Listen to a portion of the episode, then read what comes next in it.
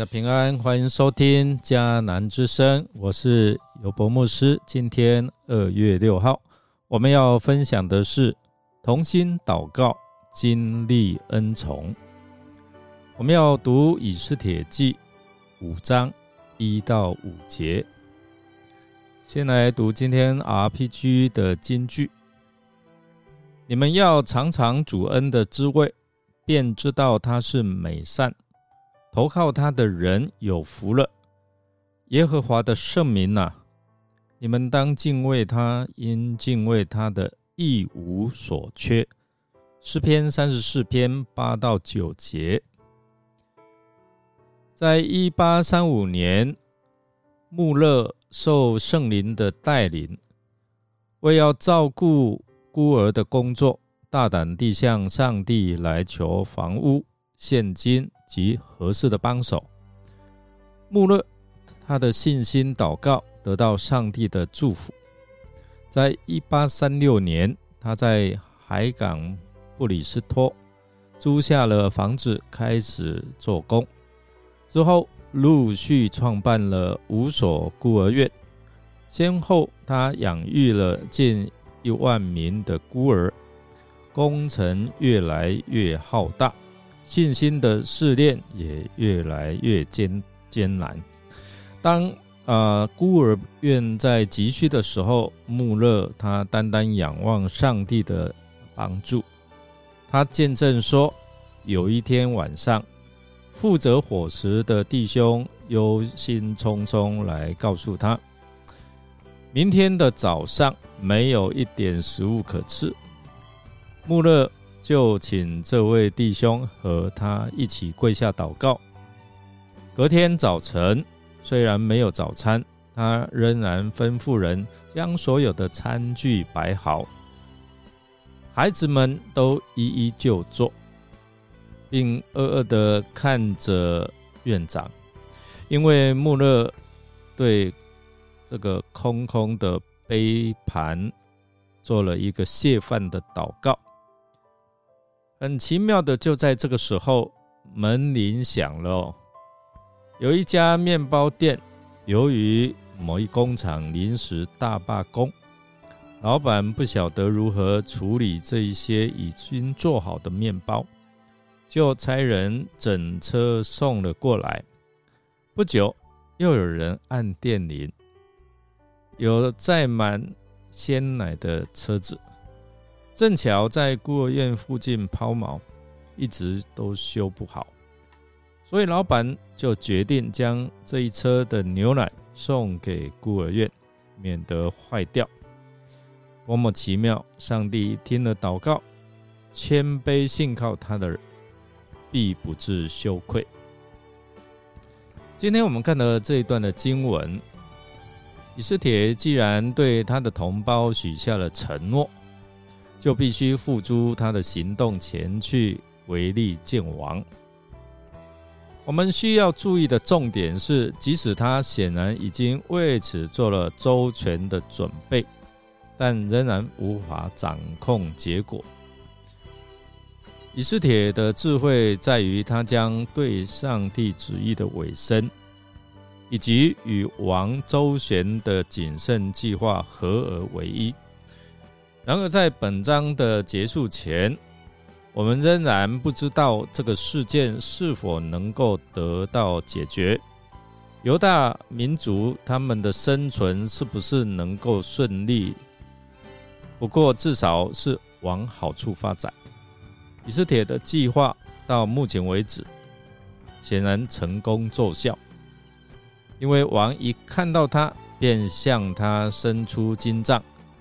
在这之前，以斯帖等于是站在成功与彻底失败，就是生存跟死亡的交界点。他在王的眼中得恩宠这一句话，明显让我们想起到第二章十七节，以斯帖被提拔为皇后这样的一个情节，里面说到王爱以斯帖过于。众女子，她在王面前蒙宠爱，胜过众少女。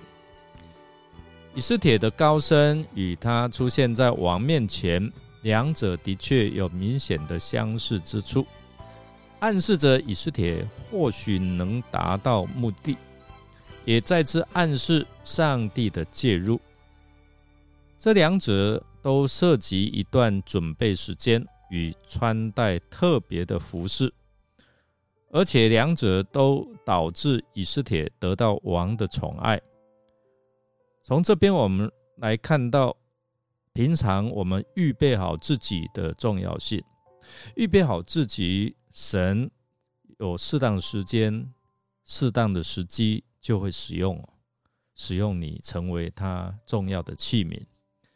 虽然王答应，不论王后以斯铁求什么，即使是国的一半，他也必赐给他。那其实。这是当时的宫廷用语啊，王并不是真的要把波斯帝国一分为二，然后把一半送给王后以斯铁。王知道王后唯利进谏，肯定是有要事相求，因此王向以斯帖表示，他乐意答应任何的请求。当时除了王和王后以斯帖之外，还有王的侍从随侍在旁，可能其他的官员也在现场，所以王后以斯帖认为当时不适合向王揭露哈曼的诡计。加上波斯王族喜爱宴客，所以我们看到王后以斯帖，他就邀请了王，还有叫。王来邀请哈曼前来参加他所预备的筵席。以斯帖明白，上帝有他成就的时候，不能够操之过急。大义公假定诶弄破哇，到时候就功亏一篑。我们虽然迫切祷告，但也有时候哦要等待。如同加拉太书五章五节所说：“至于我们，我们是靠着圣灵，凭着信心等候所盼望的意。救恩如何因着圣灵的运行，病人的信心而在人身上产生的功效，照样盼望的实现，也因着圣灵的大能和我们坚持不放弃的信心。”基督徒若要在真道上站立的稳哦，等候主的应许，我们必须要依靠圣灵来做三件事情：第一个，凭着信心；第二，坚守盼望；第三，从你的内在生发出爱心来。弟兄姐妹，我们来思想哦，在他们同心进食祷告之后，以斯帖。他踏出了信心的脚步，走向王宫内院，并且我们看到经历了王伸出金杖及应许各种请求的恩宠。从这个过程当中，你看见了什么呢？让我们一起来祷告。